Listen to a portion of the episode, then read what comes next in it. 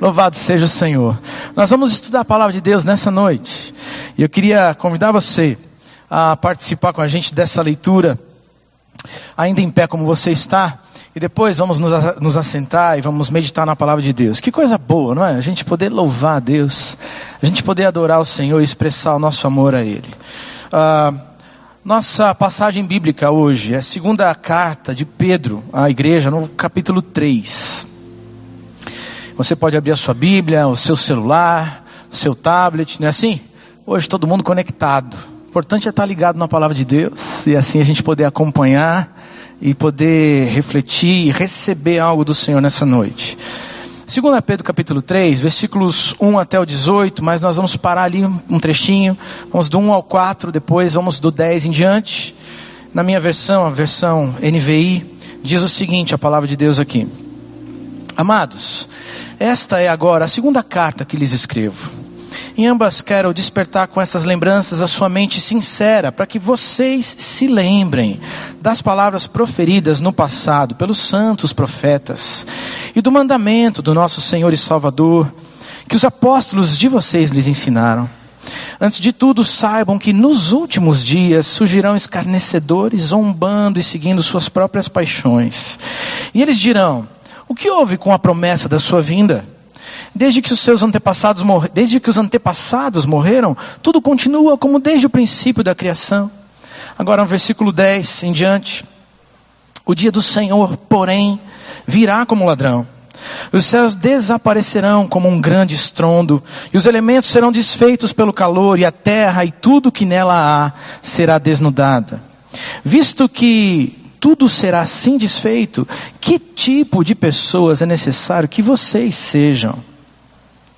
Vivam de maneira santa e piedosa, esperando o dia de Deus e apressando a sua vinda. Naquele dia os céus serão desfeitos pelo fogo e os elementos se, derreter, se derreterão pelo calor. Versículo 13: Todavia, de acordo com a sua promessa, nós esperamos novos céus e nova terra onde habita a justiça. Portanto, amados, enquanto esperam essas coisas, empenhem-se para serem encontrados por Ele em paz, imaculados e inculpáveis. Tenham em mente que a paciência do nosso Senhor significa salvação, como também o nosso amado irmão Paulo lhes escreveu com a sabedoria que Deus lhe deu.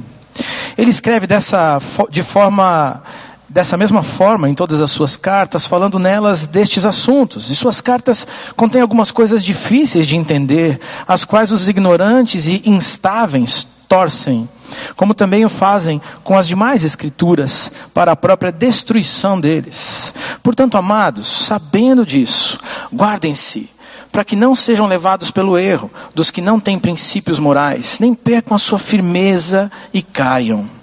Cresçam, porém, na graça e no conhecimento do nosso Senhor e Salvador Jesus Cristo. A Ele seja a glória, agora e para sempre. Amém. Amém. Feche seus olhos, vamos orar mais uma vez. Pai querido, nós te louvamos. Durante esse culto todo, cantando, orando, expressando o nosso amor a Ti. E como é bom te adorar, Senhor porque nós reconhecemos quem o Senhor é, e o Senhor tem feito coisas tão lindas na nossa vida. Agora, Senhor, quando olhamos para a tua palavra, vem um outro desejo no nosso coração. Receber de ti palavras que possam tocar e transformar o nosso jeito de viver a vida. Por isso, Ó oh Deus, vem sobre nós com teu espírito e encontra no meu e no nosso ser, mente, coração aberto, espírito pronto para receber o que o Senhor tem. Nós oramos no nome de Jesus. Amém. Você pode se assentar? Queridos, o apóstolo Pedro, quando escreve essas duas cartas, já está no final do seu ministério, no final da sua vida.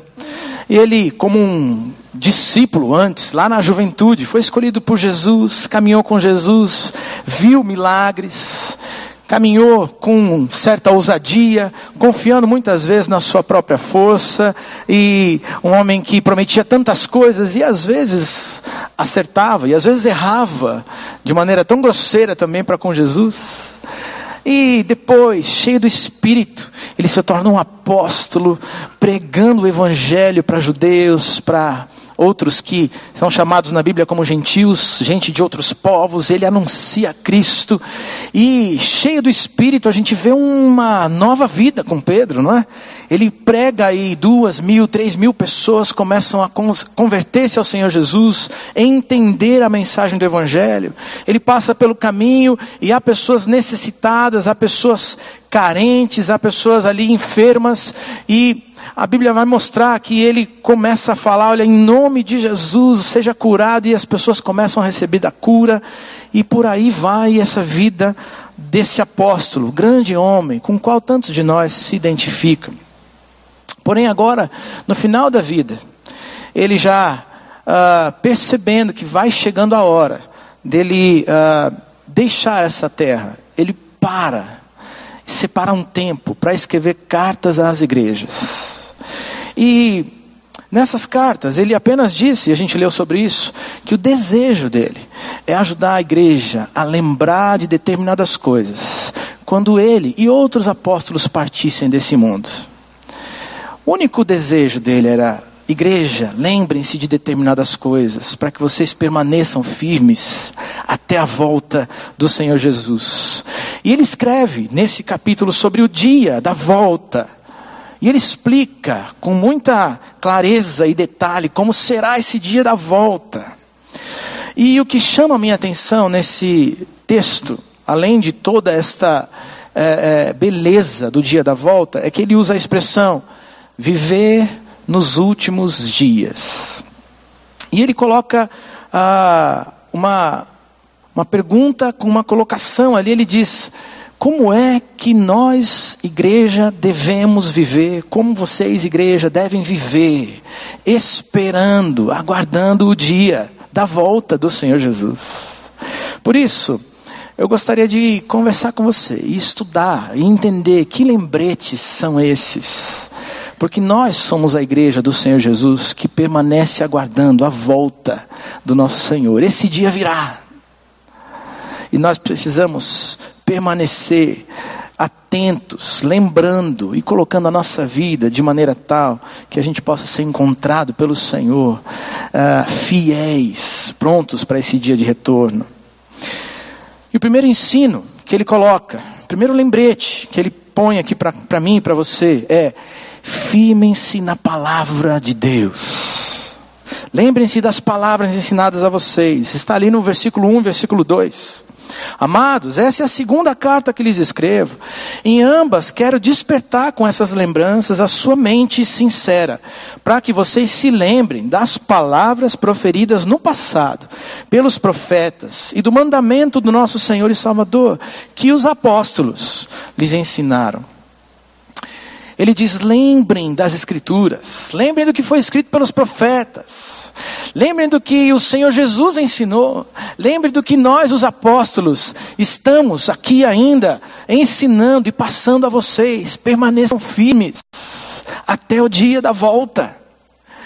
E aí ele vai colocar nesse texto algo muito importante para nós. Ele vai dizer como será, ou como serão esses últimos dias, enquanto aguardamos a segunda vinda, o dia do Senhor Jesus. Ele vai dizer esse dia, esses dias, os últimos dias, são marcados pela zombaria. Ele vai dizer: existem zombadores, escarnecedores, gente que desdenha do Evangelho, gente que ah, olha para a igreja do Senhor Jesus e diz: vocês ainda acreditam nisso? É isso que ele está dizendo aqui. E ele está lembrando, igreja, permaneça firme nas palavras ensinadas a vocês. Pastor Hernandes Dias Lopes, ao falar sobre esse texto, ele diz que o problema dos escarnecedores são dois. Um, eles seguem as suas próprias paixões. Está no versículo 3 isso. Olha lá no teu celular. Antes de tudo isso, saibam que nos últimos dias surgirão escarnecedores, zombando e seguindo as suas próprias paixões. Gente que vive para realizar as paixões da carne, gente que não está mais atenta ou endureceu o seu coração para as palavras de Cristo, para a mensagem do Evangelho, para as Escrituras do Senhor. E ele vai dizer que o segundo problema dos, dos escarnecedores é, um, a, as paixões. Então vão vivendo as paixões, mas o segundo ele diz: o ensino deles é errado, a teologia está errada. E ele vai dizer, durante o, o, texto, no versículo 4, que o argumento destes uh, uh, escarnecedores é deliberadamente errado.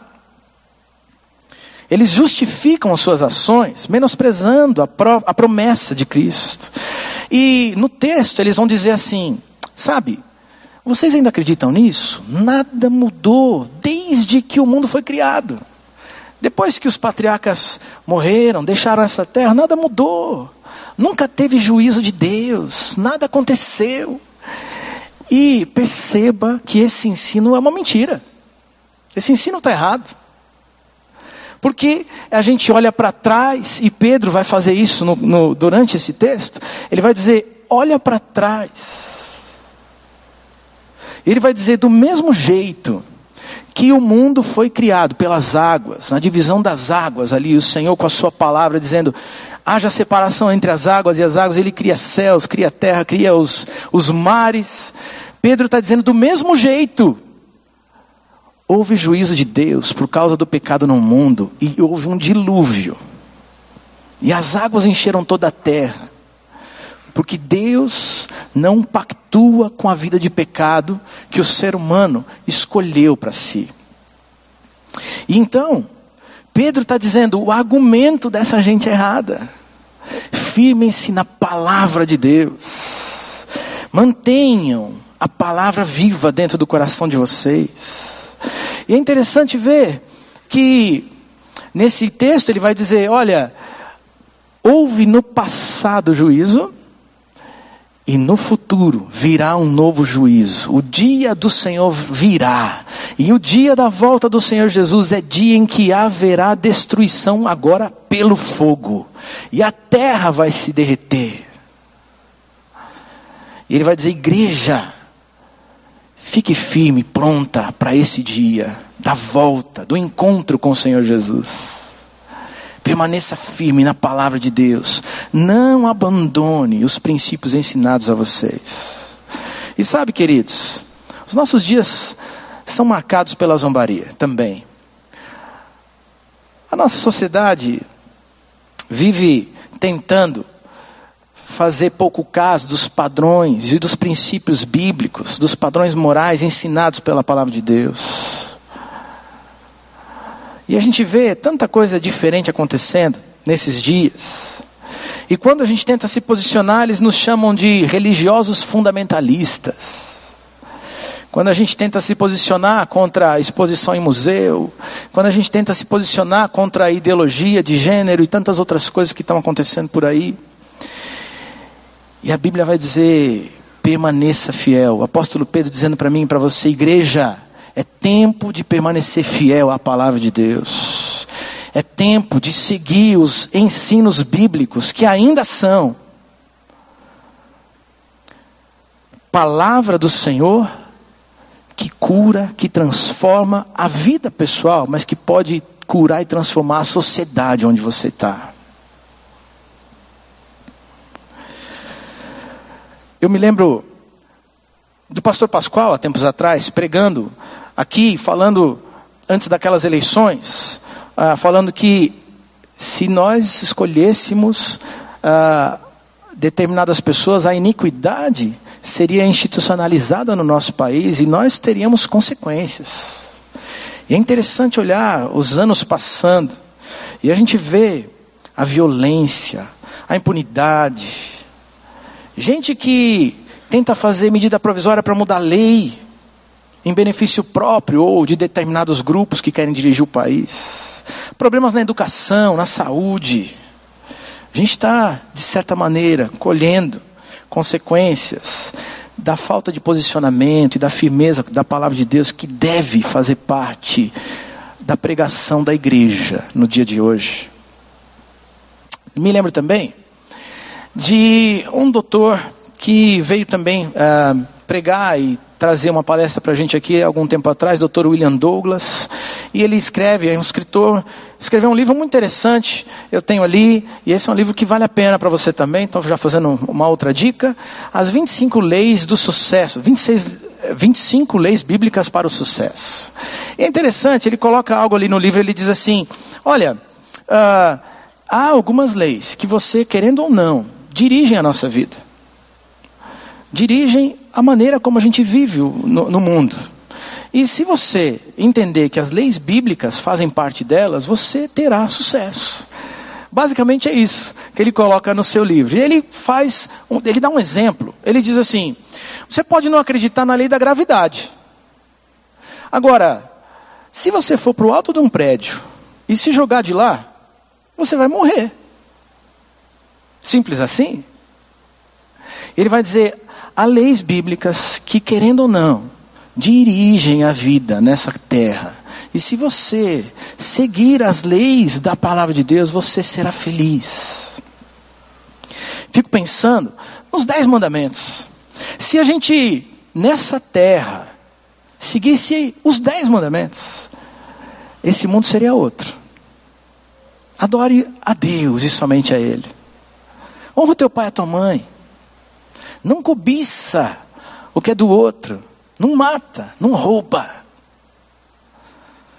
Se a gente for fiel à palavra de Deus, igreja do Senhor, nós nos encontraremos com o Senhor naquele dia da volta e nos encontraremos fiéis. Ele pode dizer: Você foi fiel, vem participar do gozo do teu Senhor. Salmo capítulo, Salmo 1, versículo 1 e 2 vai dizer: Como é feliz aquele que não segue o conselho dos ímpios, nem imita a conduta de pecadores, nem se assenta na roda dos zombadores. Ao contrário, sua satisfação está na lei do Senhor, e nessa lei você, essa pessoa medita dia e noite. Igreja, seja fiel à palavra de Deus. Segunda lembrança de Pedro para a igreja dos últimos dias. Vivam de forma santa e piedosa. Versículo 11. Visto que tudo será assim desfeito, que tipo de pessoas é necessário que vocês sejam? Vivam de maneira santa e piedosa. E Pedro está afirmando que esse mundo, como a gente conhece, vai ser desfeito. Mas para esse dia de encontro, nós precisamos não apenas estar firmes na palavra, mas viver uma vida que condiz com a palavra, vida coerente vida santa, piedosa, santidade, vida de gente que entende, que vive aqui, já de maneira separada do jeitão normal, do curso desse mundo, mas vive para a glória de Deus na terra. Piedade, piedade é a adoração, devoção a Deus, o culto da vida, o culto da nossa vida para o Senhor. E lá em Romanos, capítulo 12, versículo 2 diz: Não se amoldem ao padrão desse mundo, mas transformem-se pela renovação da sua mente, para serem capazes de experimentar e comprovar a boa, agradável e perfeita vontade de Deus. Santidade vem cada dia quando a gente diz não para a nossa própria vontade, para a nossa carne, para o jeito de viver desse mundo e diz: Senhor, eu quero te agradar, quero ser parecido com Cristo. E eu quero permanecer fiel ao Senhor nesse mundo. é interessante porque a sociedade, ela escolhe o seu próprio curso e depois vive juízo, vive consequência. Estava vendo nos jornais essa semana o aumento, por exemplo, da sífilis no Brasil. Surto de sífilis aí para todo lado, e o país não está pronto, as unidades de saúde não estão prontas para poder cuidar, não tem remédio para todo mundo. E há adolescentes e jovens que estão ficando grávidas com sífilis, há crianças nascendo já com a doença e a enfermidade por causa disso, por não haver remédio. Mas tudo isso começa a acontecer, uma epidemia, um surto, não sei bem o nome para tudo isso, simplesmente porque a gente quebra algumas regras preciosas da palavra de Deus. A sexualidade é para ser vivida dentro do casamento dentro da família. Mas quando a gente inverte tudo isso, e a gente prefere viver do nosso jeito, a gente colhe consequências. E Pedro está dizendo, igreja, lembra, lembra de viver vida santa, de vida piedosa, que presta culto para o Senhor de um jeito prático no mundo. Eu achei interessante. Minha filha, umas semanas atrás, num domingo de noite, a gente estava na padaria e ela disse assim para mim: saiu do carro, estava lá na padaria comprando um pãozinho e ela disse: Que coisa, amanhã é segunda-feira. Eu falei: Que foi, filha? Ela tem 13 anos. É, falou: Poxa, tem aula de ciências amanhã. Eu falei: O que aconteceu? Ela disse: Não, é que a nossa professora de ciências ela está ensinando aquela coisa da ideologia do gênero na sala de aula. E aí eu olhei para aquilo e fiquei chateado, fiquei triste, porque a gente colocou numa escola cristã, uma escola que tem princípios, e eu falei: tem alguma coisa errada, preciso ir lá verificar esse negócio. E aí ela disse assim: pai, olha só como é que está a nossa turma. A gente não sabe bem como lidar com isso. Ela mostrou um grupinho do WhatsApp e ali tinha meninos e meninas de 13 e 14 anos conversando sobre como lidar com a professora. E era interessante, dizia assim: ah, gente, um deles falando, gente, a gente precisa respeitar a nossa professora, porque ela é autoridade dentro da sala de aula. Mas nós não podemos permitir que ela fale algo que está contra a Bíblia e contra o que a gente crê. E a gente precisa com jeito, pensar em como a gente vai conversar com ela. E o outro dizendo, é verdade, a gente precisa orar por isso. E outro dizendo, é, eu não sei como fazer, mas acho que a gente precisa conversar. E ali tinha a discussão daquela turminha de 13, 14 anos. Eu disse, gente, eu preciso ajudar essa turma, porque eles querem viver do jeito santo, bonito para Deus. Marcamos ali para conversar, e fui eu e minha esposa, conversamos com a orientadora educacional, Vimos ali algumas ferramentas, algumas das coisas. Ela, a minha filha tinha algumas uh, questões ali, algumas coisas que tinham sido colocadas em sala de aula. A gente foi lá, explicou, colocou link de vídeo, etc., que tinham passado na sala. E aquela orientadora olhou e disse: Olha, a gente agradece vocês, já conversamos com a professora, vou conversar de novo. Saímos dali com aquela palavra. No dia seguinte, quando a gente foi levar a criança de novo, as, as meninas para a sala de aula, para a escola, aquela orientadora educacional estava na porta da escola. Estava esperando a gente. Ela disse: A gente viu isso, conversei com a direção da escola, e o que foi colocado em sala de aula não reflete os valores e o pensamento dessa escola. Nós queremos pedir perdão para vocês. Nós vamos conversar com a professora mais uma vez. E hoje mesmo nós vamos para a turma e vamos pedir perdão publicamente, porque a escola errou com essa turma. E eu falei, aleluia. Que coisa boa. Tem jeito. Tem jeito. Se você quiser viver vida santa, vida de culto para o Senhor, tem jeito. E Jesus espera encontrar nessa volta uma igreja que é santa e vive culto para o Senhor 24 horas por dia, sete dias por semana. E sabe, não é só na escola, é no teu trabalho, é no relacionamento conjugal, é no teu namoro. Vida santa. E Pedro está dizendo: lembra, escolhe a santidade, escolhe uma vida de culto e de piedade, culto para a glória de Deus. Terceira lembrança, ele diz: vivam na expectativa alegre da volta de Jesus. Versículo 11 a 13. Visto que tudo assim será desfeito, que tipo de pessoas é necessário que vocês sejam? Vivam de maneira santa e piedosa. Agora, 12. Esperando o dia de Deus e apressando a sua vinda. Naquele dia, os céus serão desfeitos pelo fogo, e os elementos se derreterão pelo calor. Todavia, de acordo com a sua promessa, esperamos novos céus e nova terra, onde habita a justiça.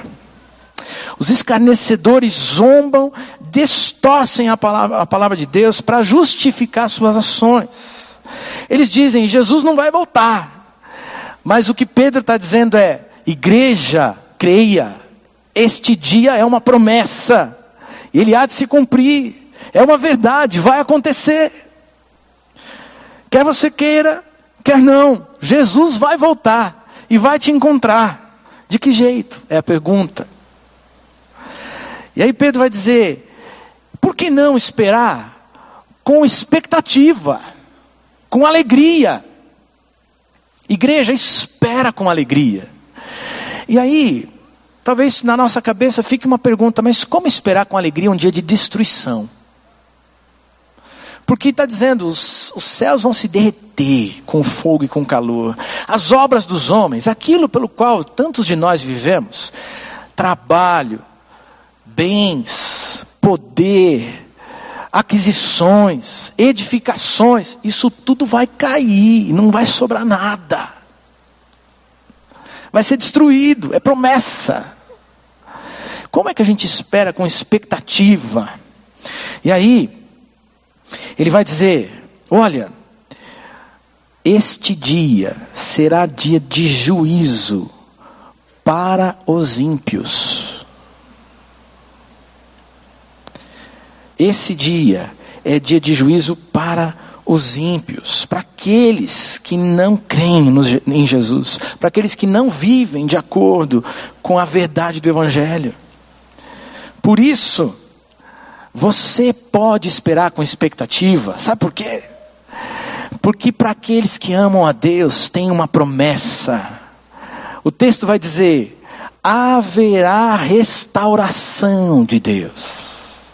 Jesus vai voltar, e é dia de juízo para quem não crê, é dia de juízo para os escarnecedores e zombadores, mas é dia de vitória da igreja, é dia de alegria, é dia de encontro com o seu Senhor, é dia de restauração, e novos céus serão feitos, nova terra, onde habitará a justiça.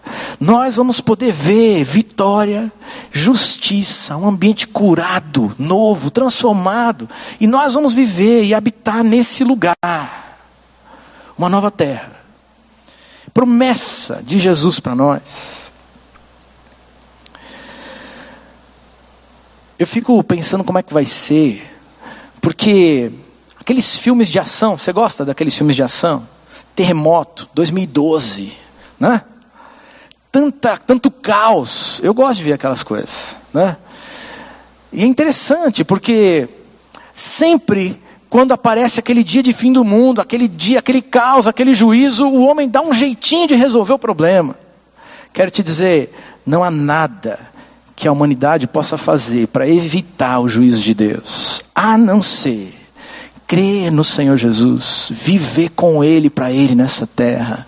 E se você for a igreja de Jesus, enquanto você espera aquele dia, você viverá a vitória e restauração, e novos céus, e terra transformada. Aleluia, você viverá para ver vitória do Senhor. Você é a igreja que Jesus vai encontrar nesse dia de volta. Agora, ele vai dizer, não apenas espere, ele vai dizer, apressa o dia da volta. Apressa o dia da volta. E a pergunta é: como é que a gente apressa esse dia? Será que é possível? É interessante, porque ele vai dizer que um dia para Deus é como mil anos.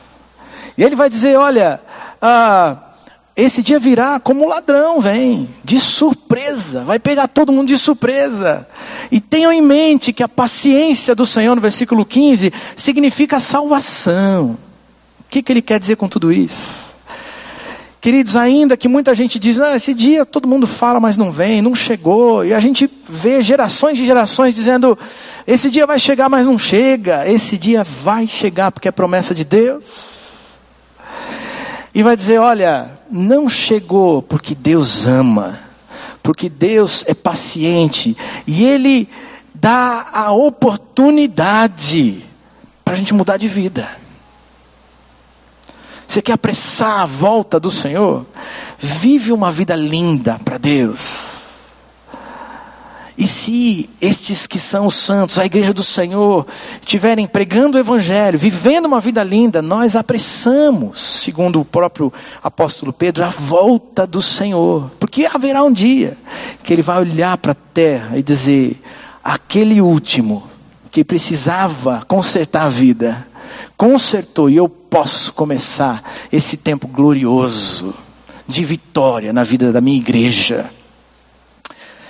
O que Pedro está dizendo é, queridos, lembra, lembra, lembra de viver essa vida santa, lembra de apressar a volta do Senhor, lembra de continuava avaliando, fazendo um autoexame, consertando aquilo que precisa ser consertado na presença de Deus, para a glória de Deus.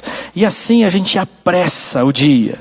E é interessante que ele diz isso no versículo 14, ele diz: "Olha, empenhem-se para ser encontrados em paz, imaculados, inculpáveis". Empenhar é põe teu esforço, põe tudo que você tem para ser encontrado assim. Em paz sem que as pressões desse mundo roubem a alegria e a paz do teu coração, sem culpa que corrói a gente por dentro. Você é essa igreja que está vivendo uma vida que apressa a volta do Senhor, que Ele olha e diz: Tenho prazer. A última lembrança. Ele diz: Cresçam na graça e no conhecimento do nosso Senhor e Salvador Jesus Cristo, no versículo 18. Pedro, no final desse trecho, ele diz: Olha, lembra, não deixa de crescer, não para de crescer. Continue buscando crescimento no Senhor. E sabe, esse crescimento vem uh, de um equilíbrio entre conhecimento da palavra de Deus e a graça, o favor, gente bonita, gente que vive o Evangelho de maneira bonita na terra. Sabe, não é possível crescer em Cristo sem esse equilíbrio. E para muita gente da igreja, falta conhecimento. Quem aqui é daquela época que foi criado vindo para as escolas bíblicas na igreja? Levanta a mão, deixa eu ver. Isso aí. Olha que coisa linda. Mas tem vários de nós, eu só pedi para você levantar a mão porque eu não quero expor ninguém hoje, tá bom? Mas tem muita gente hoje que não vem na escola bíblica e nem traz os seus filhos para ouvir e aprender da palavra de Deus. E falta para a igreja do Senhor conhecimento, tantas vezes. E é por isso que alguns ventos de doutrina vêm aparecendo, as modas doutrinárias nos nossos dias, e levam tantos de nós. Falta conhecimento. Mas Alguns têm conhecimento. E alguns conhecem a Bíblia, leem a Bíblia. Alguns vêm na escola, alguns vêm aos cultos, mas não conseguem ou não deixam que o Espírito Santo trabalhe no coração a ponto de o conhecimento virar prática, mudança de atitude, de vida, de jeito de viver. Maturidade cristã não se mede por aquilo que nós sabemos a respeito de Deus, mas um conhecimento de Deus que se torna a prática da vida. Assim que a gente é maduro. E Jesus espera encontrar uma igreja madura. Enquanto a gente espera o dia da volta, é tempo de crescer no conhecimento e na graça. Você é essa igreja? Eu gosto das expressões dessa expressão do pastor Pascoal que ele diz: a gente precisa ser gente boa no mundo. Eu gosto disso. Que delícia ser gente boa no mundo. Gente que reflete valores de Deus, que abençoa o outro, que tem mão estendida, que percebe a necessidade, que ama, que cuida. Isso é a graça. Me lembro de Barnabé Atos capítulo 11, quando sai de Jerusalém e vai verificar o que está acontecendo lá na igreja de Antioquia. E quando ele chega naquele lugar que não era ah, que não era a nação ali ah, de Israel, era outro lugar, era outro povo, ele encontra no meio daqueles gentios gente crente no Senhor Jesus e ele diz que ele vê graça, ele vê vida bonita. É isso que Deus espera ver na tua vida, nessa sociedade. Gente boa, que vive o que crê. Essa é a igreja que Jesus quer encontrar. E a pergunta é: você é essa igreja? Ou talvez a pergunta é: você quer ser essa igreja? Porque o único objetivo de Pedro a falar sobre tudo isso é dizer: lembra disso. Quando eu for embora, quando eu não estiver mais nesse mundo, lembra disso. Vive isso. Vive isso para a glória de Deus. Ele termina o texto: A Ele seja a glória. E hoje, queridos, é dia de oportunidade. Dia da gente poder olhar para dentro da gente e consertar, fazer ajuste, permitir que Jesus faça os ajustes. É dia da gente dizer: Senhor, é verdade, eu preciso conhecer a tua palavra, preciso ler mais a Bíblia. Fiquei tão feliz quando o pastor Pascoal outro dia falou sobre isso. Ele disse: alguns não estão lendo a Bíblia em um ano, ou já nunca, ou nunca leram. Eu falei: que coisa boa. Fiquei feliz. Eu falei: eu decidi fazer isso esse ano e estou até um pouquinho adiantado. Que coisa boa a gente ler a palavra de Deus. Talvez hoje seja aquele dia de você dizer: para Deus: Poxa, eu não tenho meditado nas Escrituras. Talvez esse seja o dia para dizer: Senhor, eu, eu sei que eu precisava ter posicionamentos diferentes. E hoje eu entendi a tua mensagem e quero fazer um pacto, um compromisso contigo de viver uma vida coerente, uma vida santa, vida de culto dentro da igreja, mas fora da igreja todo dia. Talvez esse seja o dia de você dizer: Senhor, eu tenho vivido só olhando para o hoje, querendo curtir a vida, os prazeres dessa vida, mas entendi que é tempo de esperar o Senhor Jesus com uma vida bonita e apressar a tua volta com uma vida bonita, vivendo de um jeito bonito e gracioso, mostrando a tua graça nos meus relacionamentos.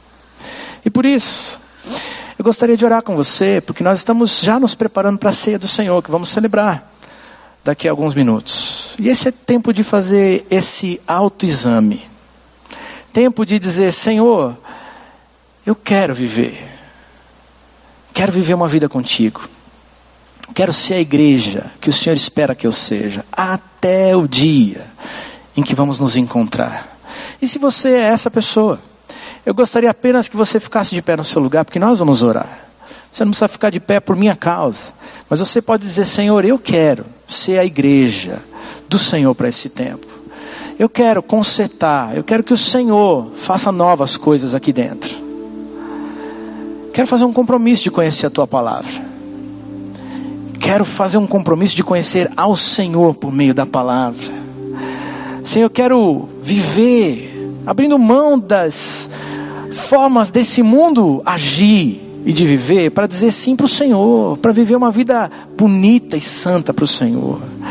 É dia de ajuste, mas não com a nossa força. Dia de ajuste quando a gente se rende e diz: Senhor, vem fazer algo novo dentro de mim. Vem começar algo novo dentro da minha vida. E se você, essa pessoa, pode ficar de pé, nós vamos orar nesse minuto, porque já estamos nos preparando para a ceia do Senhor. Vamos orar? Senhor, muito obrigado pela tua palavra. Obrigado, Pai, porque o Senhor nos alerta. Com a tua palavra, o Senhor nos diz, mais uma vez, que nós podemos ser uma igreja bonita, santa, que vive separada para o Senhor, mas que pode transformar o mundo vivendo debaixo dos teus princípios, dos teus valores, mostrando Jesus com o nosso jeito de ser e de viver na terra. Senhor, tantos de nós aqui estão dizendo: queremos a ajuda do Senhor para isso. Queremos que o Senhor tenha liberdade hoje, Pai, de entrar na vida desses nossos irmãos aqui, dessas pessoas que estão pedindo a tua ajuda. E que o Senhor perdoe pecado, que o Senhor faça novas coisas, que o Espírito Santo de Deus encha, preencha os espaços, para que a gente possa viver uma vida linda contigo, não pesada de obrigações, mas uma vida que flui leve, bonita para o Senhor, por causa da tua presença transformadora. Faz de nós a igreja que o Senhor deseja que sejamos. E Senhor, queremos esperar o dia da tua volta. Esperamos com expectativa o dia em que nos encontraremos contigo.